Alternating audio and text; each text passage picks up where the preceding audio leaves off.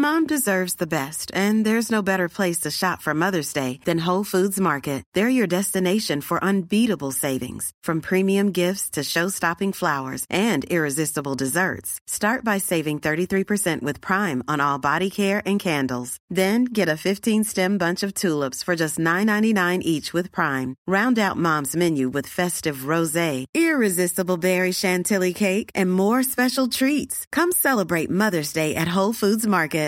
Ready to pop the question? The jewelers at BlueNile.com have got sparkle down to a science with beautiful lab-grown diamonds worthy of your most brilliant moments. Their lab-grown diamonds are independently graded and guaranteed identical to natural diamonds, and they're ready to ship to your door. Go to BlueNile.com and use promo code LISTEN to get $50 off your purchase of $500 or more. That's code LISTEN at BlueNile.com for $50 off. BlueNile.com code LISTEN. Even on a budget, quality is non-negotiable. That's why Quince is the place to score high-end essentials at 50 to 80% less than similar brands. Get your hands on buttery soft cashmere sweaters from just 60 bucks, Italian leather jackets, and so much more. And the best part about Quince, they exclusively partner with factories committed to safe, ethical, and responsible manufacturing. Elevate your style without the elevated price tag with Quince. Go to quince.com slash upgrade for free shipping and 365-day returns.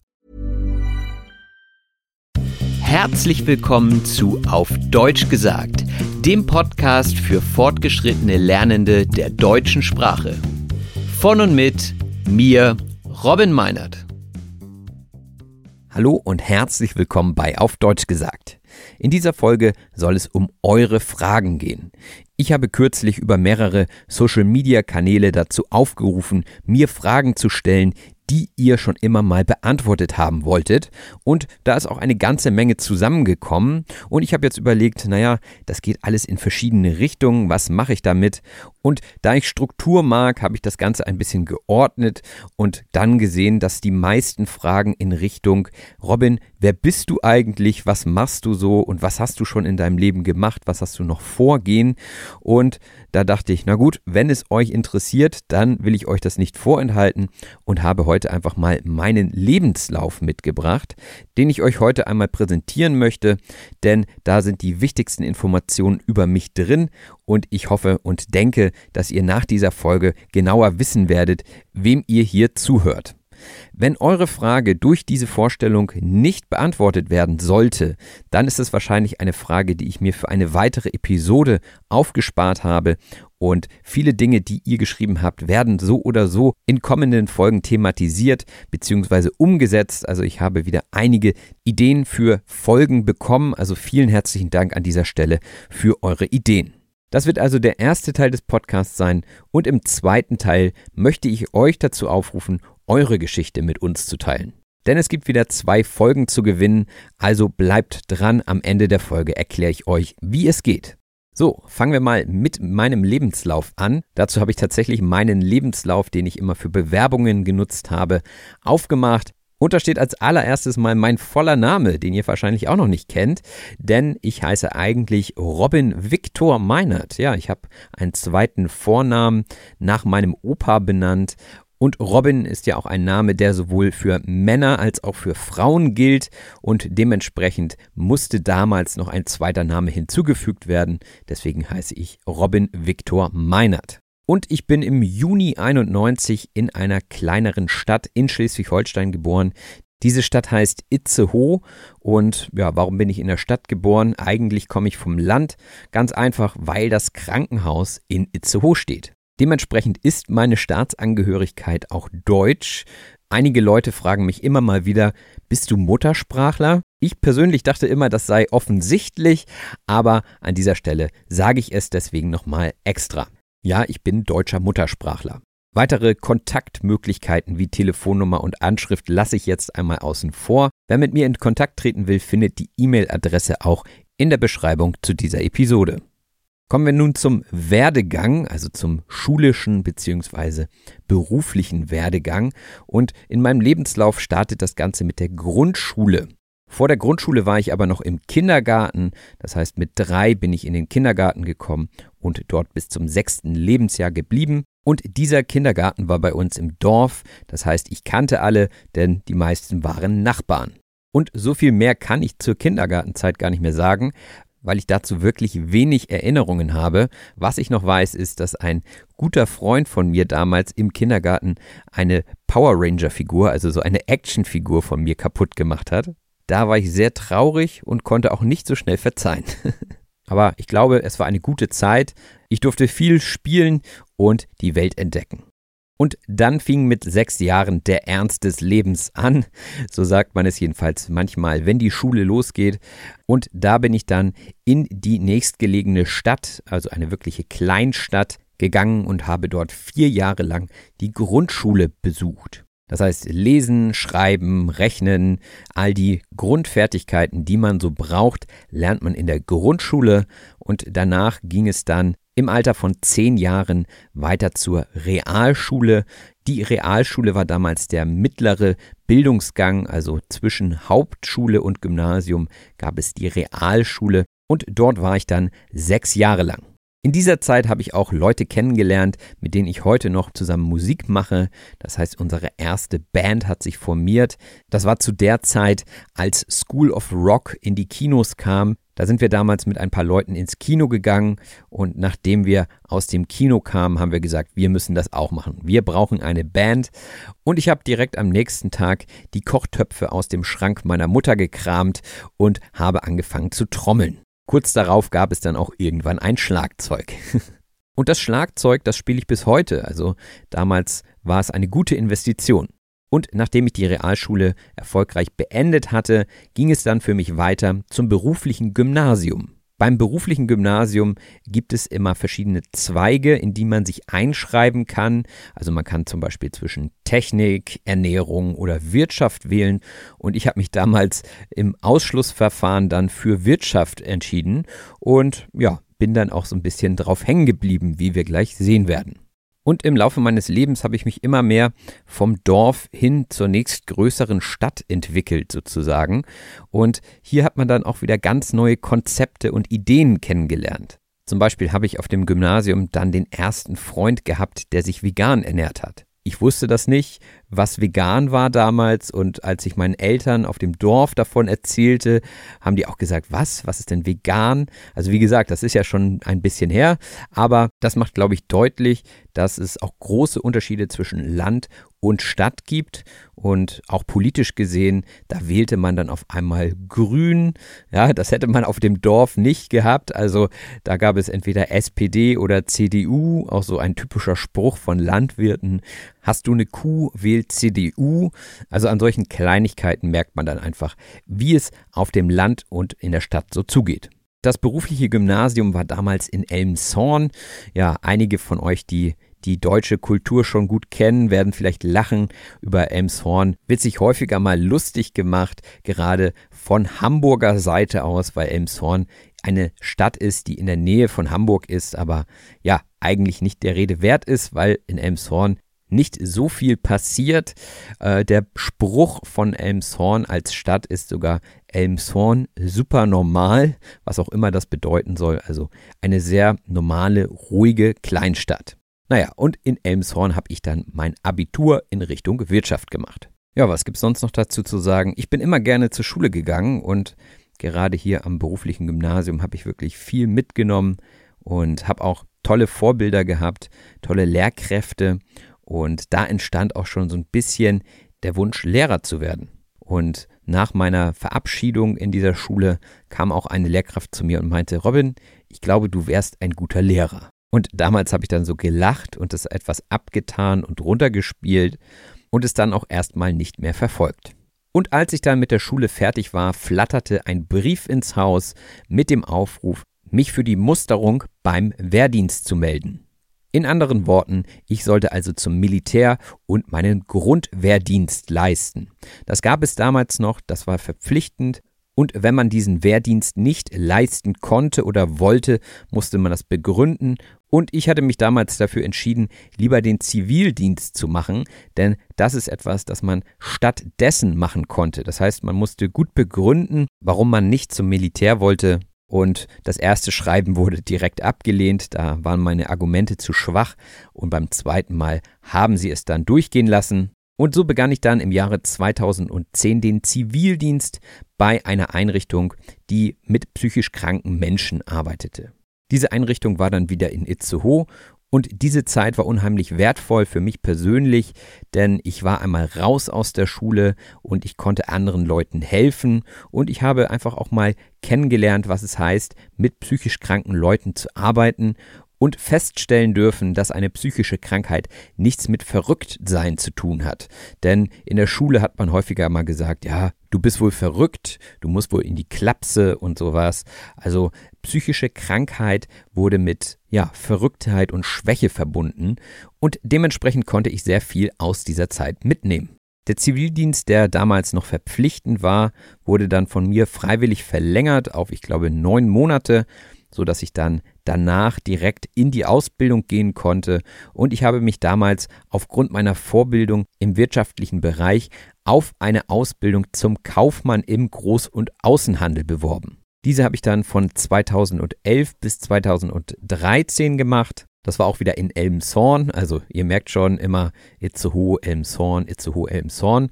Und das Ausbildungsunternehmen hat mir persönlich nicht so gefallen, deswegen nenne ich das jetzt nicht beim Namen, aber in dieser Zeit habe ich viel stupide Arbeit leisten müssen. Also ich habe viel Ablage gemacht. Das heißt, ich habe Rechnungen abgeheftet, manchmal stundenlang Kaltakquise gemacht, beziehungsweise Bestandskunden angerufen, die schon seit Jahren nicht mehr gekauft haben und also was. Also es gefiel mir einfach nicht so gut. Da traf also der alte Spruch zu, Lehrjahre sind keine Herrenjahre.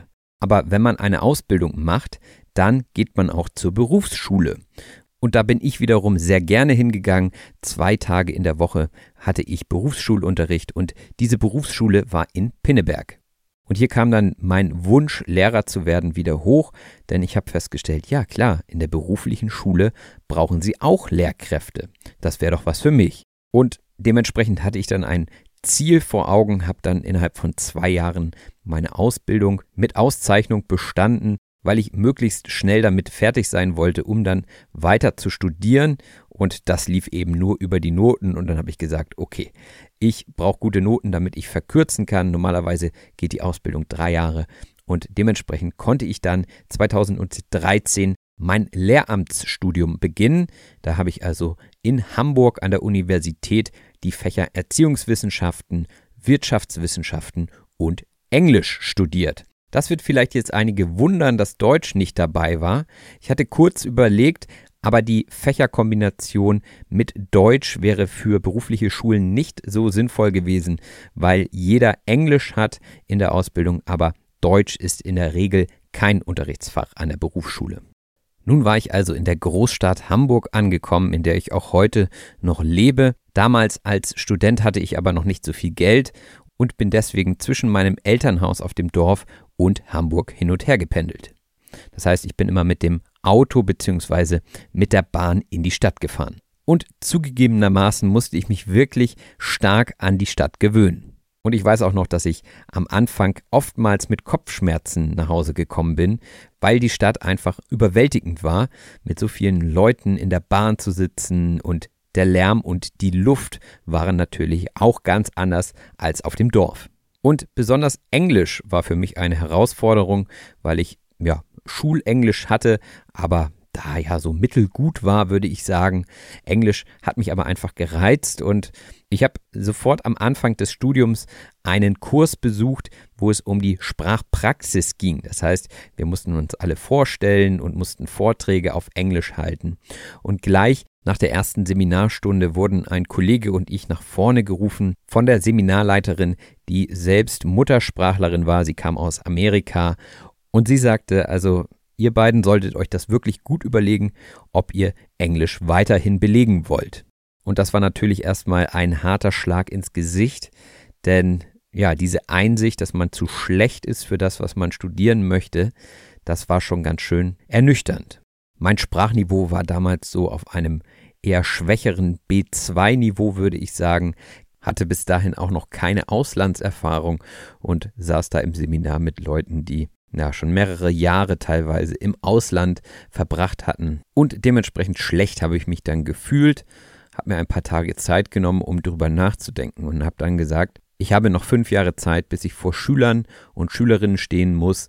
Und dementsprechend habe ich gesagt, in diesen fünf Jahren werde ich es schaffen, werde ich auf zumindest ein C1 bzw. C2-Niveau kommen. Und so bin ich dann auch zum Thema Podcasts gekommen. Zuerst habe ich mir Radiosendungen auf Englisch angehört. Da gab es dann die ein oder andere App, über die man englische Radiosender empfangen konnte. Und dann bin ich auch relativ schnell auf Sprachlern-Podcasts gestoßen, wie zum Beispiel Luke's English Podcast. Und so habe ich dann angefangen, mich mehr mit der Sprache zu beschäftigen und jeden Tag mehrere Stunden Englisch zu hören und das hat mir sehr dabei geholfen, Englisch zu lernen.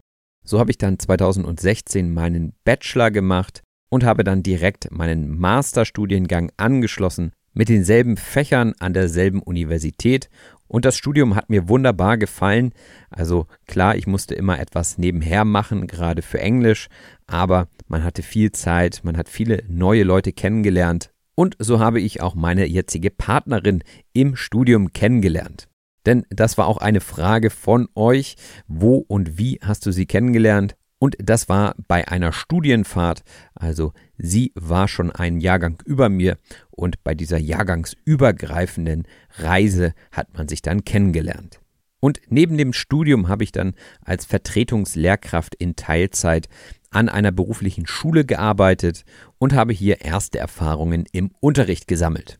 Das war auch eine sehr interessante Zeit und wenn ich so drauf zurückblicke, relativ unstrukturiert, denn ich hatte ja nur die Theorie gelernt, von der Praxis hatte ich damals überhaupt keine Ahnung. Und nachdem ich dann die Masterarbeit in der Tasche hatte, bin ich dann ins Ausland gegangen. Und zwar war ich in einer kleinen Stadt namens Guildford in Südengland. Hier habe ich an einer privaten Schule als Fremdsprachenassistent gearbeitet und habe pubertierenden Jungs Deutsch beigebracht. Und als Fremdsprachenassistent hatte man natürlich nicht so viel Verantwortung und auch nicht so viele Stunden. Und so konnte ich natürlich mein Englisch nebenher noch verbessern. Das war auch ja der ursprüngliche Gedanke, warum ich ins Ausland wollte. Und das war auch eine super Zeit. Also ich würde sagen, eine der besten Erfahrungen in meinem Leben. Und vor allem hinsichtlich des Spracherwerbs war diese Erfahrung Gold wert. Und während dieser Zeit hatte ich dann auch die Idee, diesen Podcast zu starten, was ich dann auch direkt gemacht habe. Denn ich dachte, das, was mir persönlich beim Englischlernen geholfen hat, kann anderen auch beim Deutschlernen helfen. Und über diese Zeit als Fremdsprachenassistent habe ich ja auch eine Folge gemacht. Das ist die Episode 12. Also, wenn ihr Interesse habt, dann hört gerne nochmal da hinein. Und ja, nach dieser Zeit als Fremdsprachenassistent ging es dann für mich in den Vorbereitungsdienst in Deutschland. Das heißt, ich habe die praktische Ausbildung fürs Lehramt an beruflichen Schulen begonnen und das war für mich eine sehr spannende, aber auch sehr herausfordernde Zeit, in der ich mich besser kennengelernt habe, gemerkt habe, wo meine Grenzen sind, aber auch gelernt habe, wie man unterrichtet. Und gerade sagte ich ja, dass die Zeit in England wahrscheinlich zu den schönsten gehört. Und für mich gehörte der Vorbereitungsdienst bzw. das Referendariat zu den dunkleren Kapiteln in meiner Geschichte weil es einfach gefühlt eine Prüfung nach der nächsten war und ich gar nicht so viel Zeit hatte, um über guten Unterricht nachzudenken, weil ich total im Tunnel war, also ich hatte einen Tunnelblick und dementsprechend eine stressige Zeit, weswegen ich auch den Podcast in dieser Zeit habe ruhen lassen, zumindest für ein paar Monate.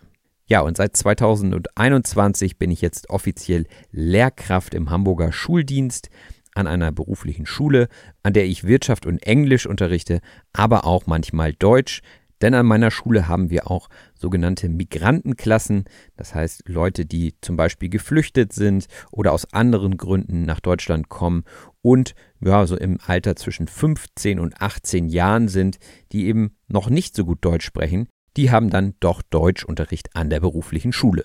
Und in diesem Rahmen habe ich dann noch eine Qualifizierung zum Deutschlehrer gemacht. Und dementsprechend bin ich jetzt auch offiziell zum Deutschlehrer ausgebildet, auch wenn das eben nur eine Fortbildung war und ich es nicht an der Universität studiert habe.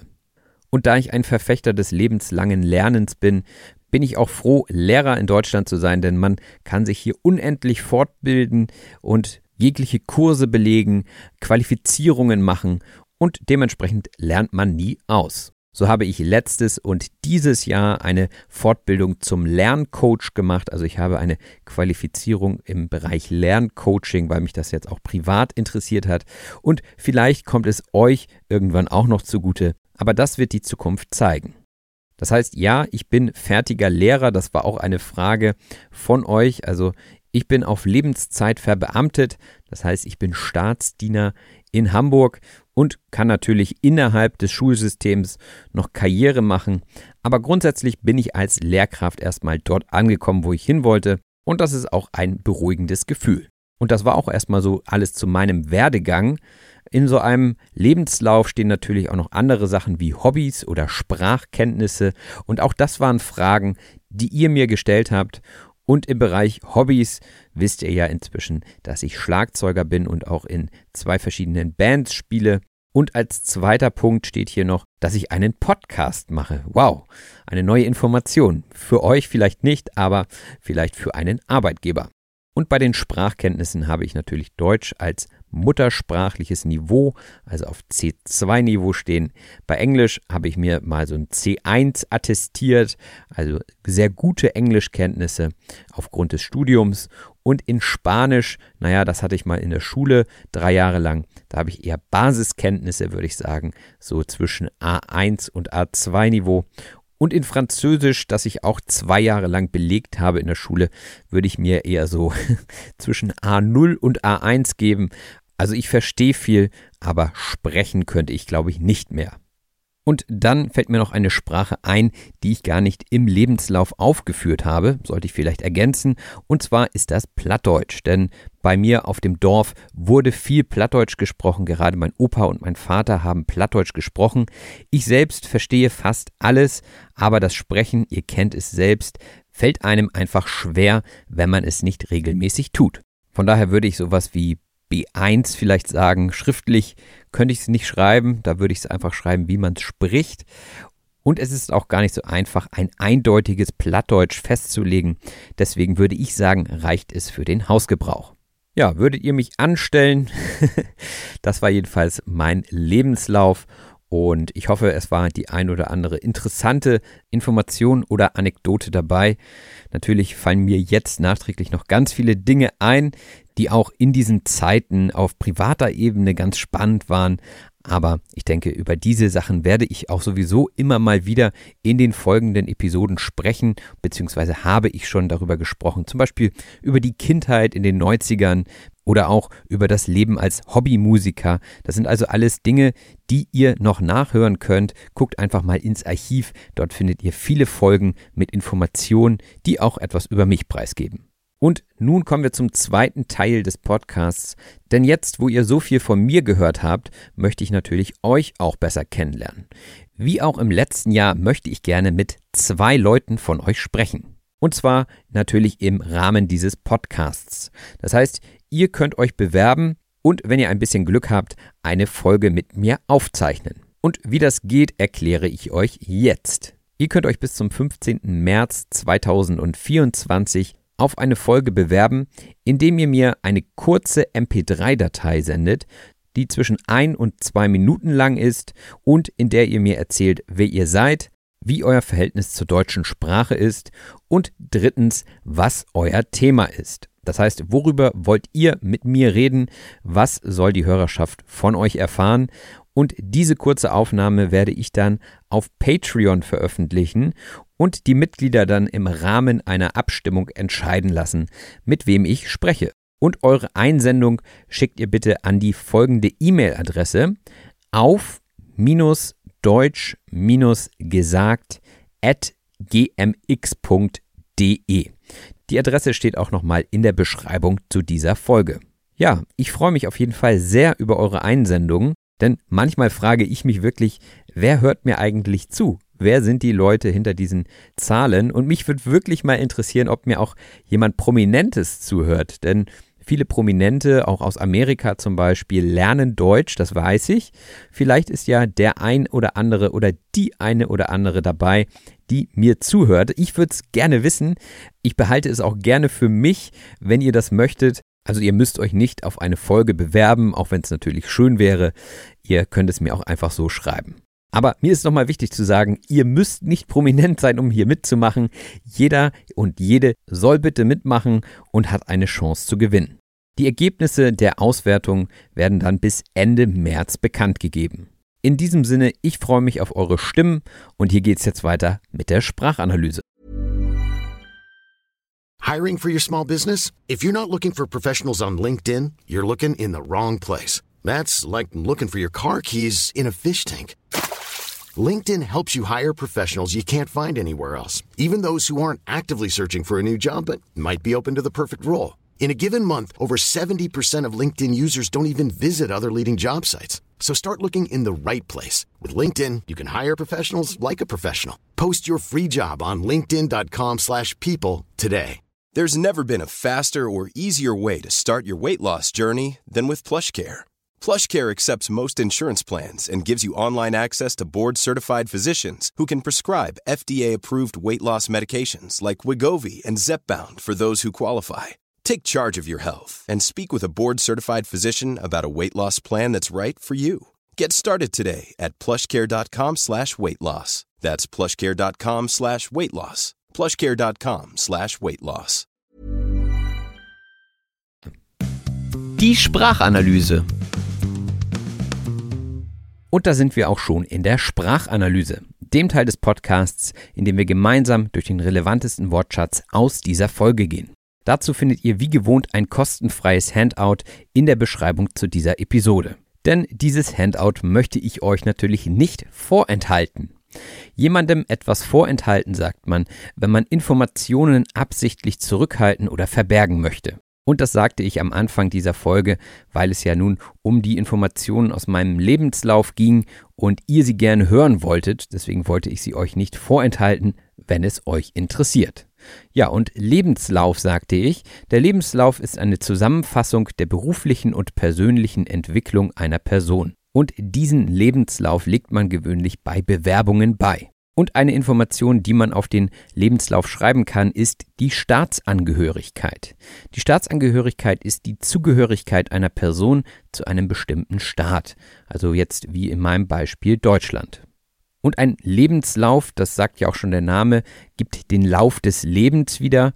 Und ein anderes Wort dafür wäre der Werdegang. Der Werdegang ist die berufliche oder persönliche Entwicklung einer Person. Also im Lebenslauf sieht man den Werdegang einer Person. Und ich hoffe, ihr konntet mir verzeihen, dass ich nicht jede einzelne Frage beantworten konnte. Verzeihen heißt jemandem eine Schuld oder Verfehlung nachsehen. Also sagen, ja, alles klar, mach dir keinen Kopf, ich verzeihe dir. Und ich sagte ja, als ich zur Schule ging, sagten die einen oder anderen zu mir, ha, jetzt fängt der Ernst des Lebens an. Der Ernst des Lebens ist eine Redewendung, die man nutzt, wenn man die Herausforderungen und Verpflichtungen des Erwachsenenlebens beschreiben möchte. Also es kann auch zum 18. Geburtstag benutzt werden oder wenn man die Schule beendet hat und dann arbeiten geht. Also immer dann, wenn ein nächster Schritt, der mit Herausforderungen und Verpflichtungen verbunden ist, im Leben ansteht dann kann man sagen, der Ernst des Lebens fängt jetzt an. Meistens ist das auch eher scherzhaft gemeint.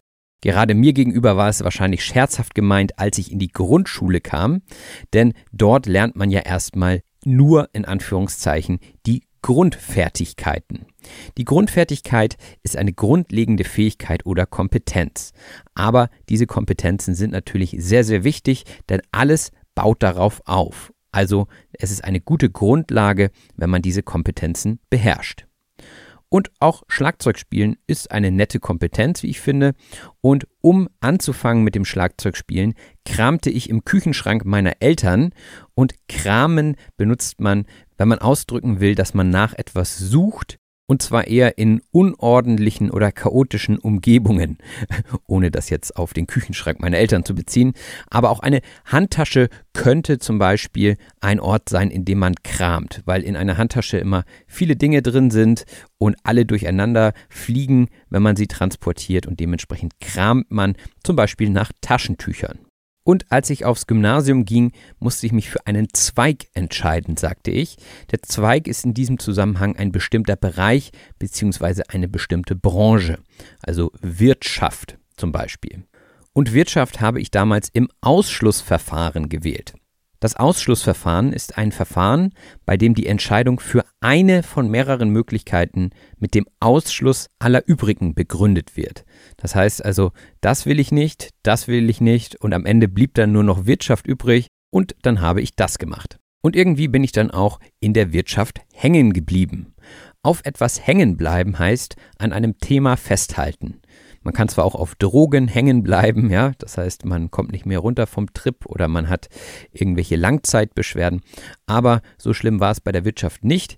Ich bin lediglich bei diesem Thema geblieben und habe es später auch studiert. Und welche Module ich damals belegt habe, ist, glaube ich, jetzt nicht der Rede wert. Nicht der Rede wert sein heißt nicht wichtig genug sein, um darüber zu sprechen. Und manchmal sagt man auch, nicht der Rede wert sein, wenn man etwas herunterspielen will.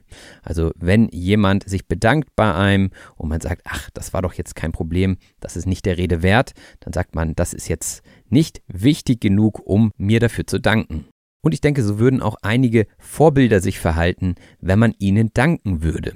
Das Vorbild ist eine Person, die als Beispiel oder Inspiration dient. Bei mir waren es zum Beispiel viele Lehrkräfte, die ich hatte.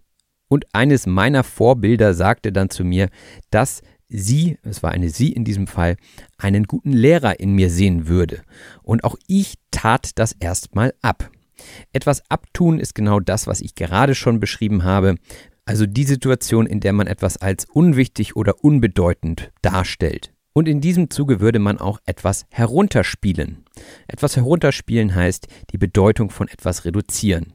Also auch da wieder, wenn ich gelobt werde und sage, naja, das hätte doch jeder gemacht und so schwer war das nicht, dann spiele ich es herunter. Und nach der Schulzeit flatterte ein Brief ins Haus, sagte ich. Wenn etwas ins Haus flattert, dann ist das ein umgangssprachlicher Ausdruck für das Erhalten von Post. Also früher sind ja auch Tauben versendet worden, die dann die Post zugestellt haben und diese flatterten mit den Flügeln und daher kommt das Ganze. Also wenn etwas ins Haus flattert, dann bekommt man Post. Und in meinem Fall war das die Einladung zur Musterung. Die Musterung ist eine medizinische Untersuchung für den Militärdienst. Ich musste dazu damals zu einem ganz bestimmten Arzt, der mich dann untersucht hat und anschließend gesagt hat, ja, du bist tauglich im Sinne von, Dich können wir für den Wehrdienst gebrauchen. Der Wehrdienst ist die Pflicht, in den Streitkräften eines Landes zu dienen.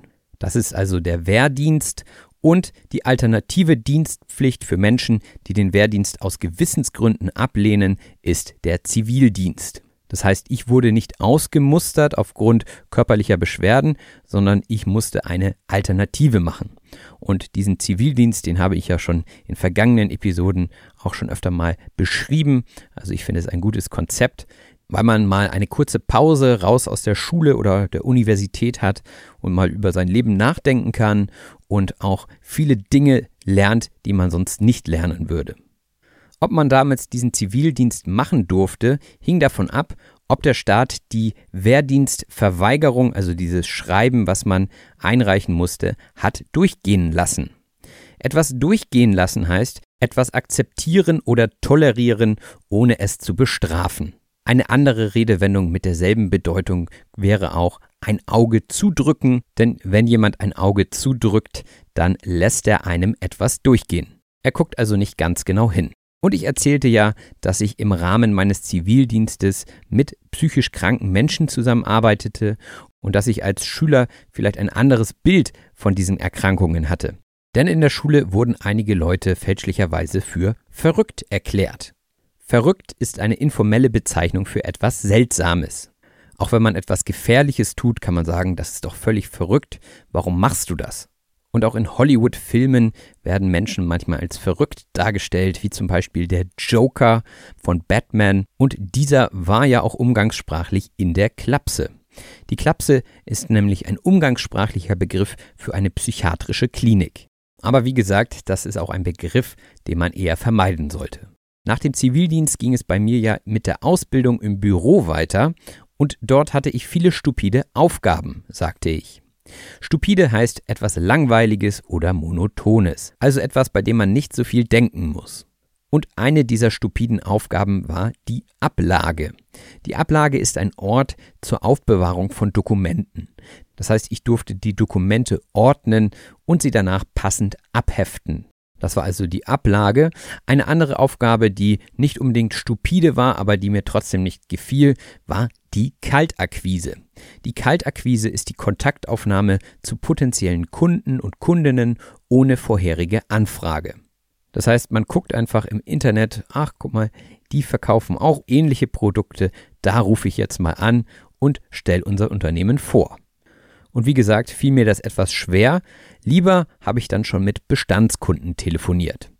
Der Bestandskunde ist ein Kunde, der bereits Produkte oder Dienstleistungen eines Unternehmens nutzt. Und dementsprechend war es einfacher, mit Bestandskunden zu sprechen, da sie das Unternehmen und die Produkte schon kannten.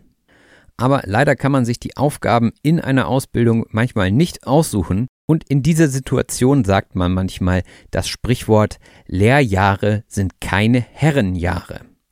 Das ist zugegebenermaßen etwas veraltet, dieses Sprichwort, weil man ja nicht mehr von einer Lehre spricht, sondern man spricht von einer Ausbildung, aber letzten Endes sind es Synonyme. Und dieses Sprichwort besagt oder betont, dass die Anfangsphasen einer Ausbildung nicht leicht sind. Das heißt, oftmals muss man wirklich stupide Aufgaben übernehmen, um dann mit der Zeit bessere oder interessantere Aufgaben machen zu können. Und wenn man dann immer weiter übt und neue Aufgaben übernimmt, dann besteht man vielleicht mit Auszeichnung. Mit Auszeichnung heißt eine Ehrenauszeichnung für besonders gute Leistungen bekommen. Und bei uns gab es damals eine Veranstaltung, wo ich glaube, die drei Besten im Jahrgang aufgerufen wurden und dann haben wir eine Urkunde bekommen und so hatten wir dann mit Auszeichnung bestanden. Nach der Ausbildung machte ich dann ja mein Studium in Hamburg und bin viele Jahre gependelt. Pendeln heißt immer wieder zwischen dem Wohnort und dem Arbeitsplatz hin und her reisen. Und bei mir war das immer so gut eine Stunde, dementsprechend bin ich viele Jahre lang gependelt. Und die Großstadt war für mich zu Anfang sehr überwältigend, sagte ich. Überwältigend heißt überaus beeindruckend. Das ist oftmals positiv gemeint, kann aber auch negativ gemeint sein, wenn man zu überwältigt ist von all den neuen Eindrücken. Und man kann von vielem überwältigt sein, aber gerade in einer Anfangsphase, in einem neuen Job oder in einem anderen Land kann diese Phase zunächst überwältigend sein. Das sollte einen aber nicht davon abhalten, Dinge zu tun, die einen reizen. Wenn jemanden etwas reizt, dann besteht ein besonderes Interesse, etwas kennenzulernen bzw. es zu erforschen. Und mich hat damals die Großstadt Hamburg gereizt. Auch durfte ich aber einsehen, dass mein Englisch noch nicht auf dem Niveau war, wie ich es gerne gehabt hätte. Und das war ein harter Schlag ins Gesicht. Ein harter Schlag ins Gesicht ist eine metaphorische Ausdrucksweise für eine sehr negative oder schockierende Erfahrung. Und ich denke, das Bild spricht für sich, wenn man einen harten Schlag ins Gesicht bekommt. Dann tut das erstmal weh und ist ernüchternd. Ernüchternd heißt, enttäuschend oder desillusionierend. Das heißt, ich hatte die Illusion, schon gut genug zu sein, um später Englisch zu lehren, aber dieser harte Schlag ins Gesicht war so ernüchternd, dass ich danach angefangen habe, mich noch stärker mit der Sprache auseinanderzusetzen. Und dadurch habe ich auch Podcasts kennengelernt, denn vorher hatte ich keine Ahnung davon, was ein Podcast war. Keine Ahnung haben heißt keine Informationen oder Kenntnisse zu etwas haben. So kann man also immer dann, wenn man nichts weiß, sagen, ich habe keine Ahnung. Und als ich dann meinen Abschluss in der Tasche hatte, ging es weiter in Richtung England. Etwas in der Tasche haben heißt etwas erfolgreich abgeschlossen oder erreicht haben. Und das ist auch ein schönes Bild, wie ich finde. Man packt es sich in die Tasche, man hat es sich sozusagen verdient, so wie das Geld, was man sich verdient hat, das man dann in sein Portemonnaie steckt. So hat man auch den Abschluss in der Tasche. Und in England durfte ich dann pubertierende Jungs unterrichten. Aber es war ehrlich gesagt gar nicht so schlimm, die haben sich sehr gut benommen. Pubertierend heißt sich in der Pubertät befinden. Und ich glaube, für diese Jungs war es Gold wert, jemanden zu haben, der ein Muttersprachler war, mit dem sie ihre Deutschkenntnisse verbessern konnten. Gold wert sein heißt von unschätzbarem Wert sein, also so wertvoll wie Gold. Und vom scheinenden Gold geht es jetzt über in ein dunkles Kapitel. Ein dunkles Kapitel ist eine unangenehme Phase in der Vergangenheit. Und ich denke, die meisten Leute kommen irgendwann mal in ein dunkles Kapitel und durchleben eine schlechte Zeit. Vielleicht sind sie auch extrem gestresst und haben einen Tunnelblick. Der Tunnelblick ist eine eingeschränkte Sichtweise, bei der man nur auf ein bestimmtes Ziel fokussiert ist. Und dieses Bild kann man sich auch gut vorstellen. Man ist in einem Tunnel, alles ist auch eher dunkel, ja. Es gibt kein rechts und links, man guckt nur geradeaus und am Ende sieht man irgendwo das Licht, ja, in der Hoffnung, dass das dann ein positives Licht ist. Und wenn man sich im Tunnel befindet, also einen Tunnelblick hat, dann lässt man vielleicht auch Dinge ruhen, die einem eigentlich Spaß machen. Etwas ruhen lassen heißt etwas vorübergehend nicht weiterverfolgen. Bei mir war das zum Beispiel der Podcast. Aber ich glaube, auf Dauer muss man einfach neue Sachen lernen, muss man seine Interessen verfolgen und das sage ich auch als Verfechter des lebenslangen Lernens. Ein Verfechter ist jemand, der eine bestimmte Idee vehement unterstützt. Und als Verfechter des lebenslangen Lernens bilde ich mich auch jedes Jahr weiter fort, denn es gibt eine unendliche Anzahl an Fortbildungsmöglichkeiten und da gibt es noch viel zu entdecken. Unendlich heißt ohne Grenzen oder ohne Ende, also etwas Grenzenloses. Und das zeigt einem auch wieder, dass man nie auslernt. Man lernt nie aus, ist die Auffassung, dass es immer Gelegenheiten gibt, etwas Neues zu lernen. Und auch dieser Podcast hilft mir persönlich dabei, neue Sachen kennenzulernen, neue Personen kennenzulernen. Und das Schöne ist, dass es auch hoffentlich euch zugutekommt. Jemandem zugutekommen heißt jemandem Vorteile oder Nutzen bringen. Denn dadurch, dass die Gespräche aufgezeichnet werden, können sie auch anderen Nutzen stiften. Und im Zusammenhang mit Fortbildungen und so weiter sprach ich auch über meine Lerncoaching-Fortbildung. Und ja, ob ich diese irgendwann mal auch im Rahmen von auf Deutsch gesagt nutzen werde, das wird die Zukunft zeigen, sagte ich. Das wird die Zukunft zeigen, heißt, die Zeit in der Zukunft wird eine Antwort darauf geben. Also es ist noch unsicher, aber man soll ja nie, nie sagen. Auch eine schöne Redewendung. Und gegen Ende der Folge sprach ich noch über meinen aktuellen Beruf, und zwar den Beruf des Lehrers. Und als Lehrer in Hamburg bin ich verbeamtet. Nicht jeder ist verbeamtet, dazu muss man bestimmte Kriterien erfüllen, aber Grundsätzlich werden die meisten Lehrkräfte in Deutschland verbeamtet und wer verbeamtet ist, der hat den Status eines Beamten oder einer Beamtin und das bedeutet, dass man ein Staatsdiener ist. Der Staatsdiener ist eine Person, die im öffentlichen Dienst arbeitet. Also Polizisten und Polizistinnen sind zum Beispiel Staatsdiener, Leute, die in der Verwaltung bei der Behörde arbeiten und eben auch Lehrkräfte. Und dass man ein Staatsdiener oder eine Staatsdienerin ist, das wird durch eine Urkunde attestiert. Etwas attestieren heißt etwas offiziell bestätigen oder bescheinigen. So kann man auch ein bestimmtes Sprachniveau attestieren. Und die Sprachen, die ich so mehr oder weniger schlecht oder gut spreche, hatte ich ja auch im Lebenslauf aufgeführt. Etwas aufführen heißt in diesem Zusammenhang etwas namentlich benennen oder darstellen. Also ich habe genau aufgeführt, welche Sprachen ich auf welchem Niveau beherrsche. Und einige davon spreche ich schon ganz gut und andere reichen gerade so für den Hausgebrauch. Es reicht für den Hausgebrauch, sagt man, wenn etwas ausreichend für den persönlichen Gebrauch ist. Das heißt, man ist kein Experte darin, aber es reicht für die Zwecke, für die man es benötigt. Und so reicht zum Beispiel mein Plattdeutsch für den Hausgebrauch. Und am Ende fragte ich euch ja, würdet ihr mich anstellen? Jemanden anstellen heißt jemanden für eine Position oder einen Job einstellen. Also anstellen und einstellen sind Synonyme. Häufig verunsichern einen diese Vorsilben ja auch. Also anstellen oder einstellen meint dasselbe. Ja, und auch die ein oder andere Anekdote war ja in dieser Folge dabei. Die Anekdote ist eine kurze, unterhaltsame Geschichte, die meistens auch etwas Persönliches hat. Und zu einigen Dingen, die ich hier nur anekdotisch wiedergegeben habe, gibt es auch ganze Episoden im Archiv. Und das Archiv ist ein Ort zur Aufbewahrung und Verwaltung von Dokumenten, Aufzeichnungen oder Daten. In diesem Fall ist das Archiv also die Sammlung von Folgen, die sich bis hierhin angesammelt haben. Und am Ende dieser Folge ging es ja nochmal darum, dass ihr euch auch bewerben sollt.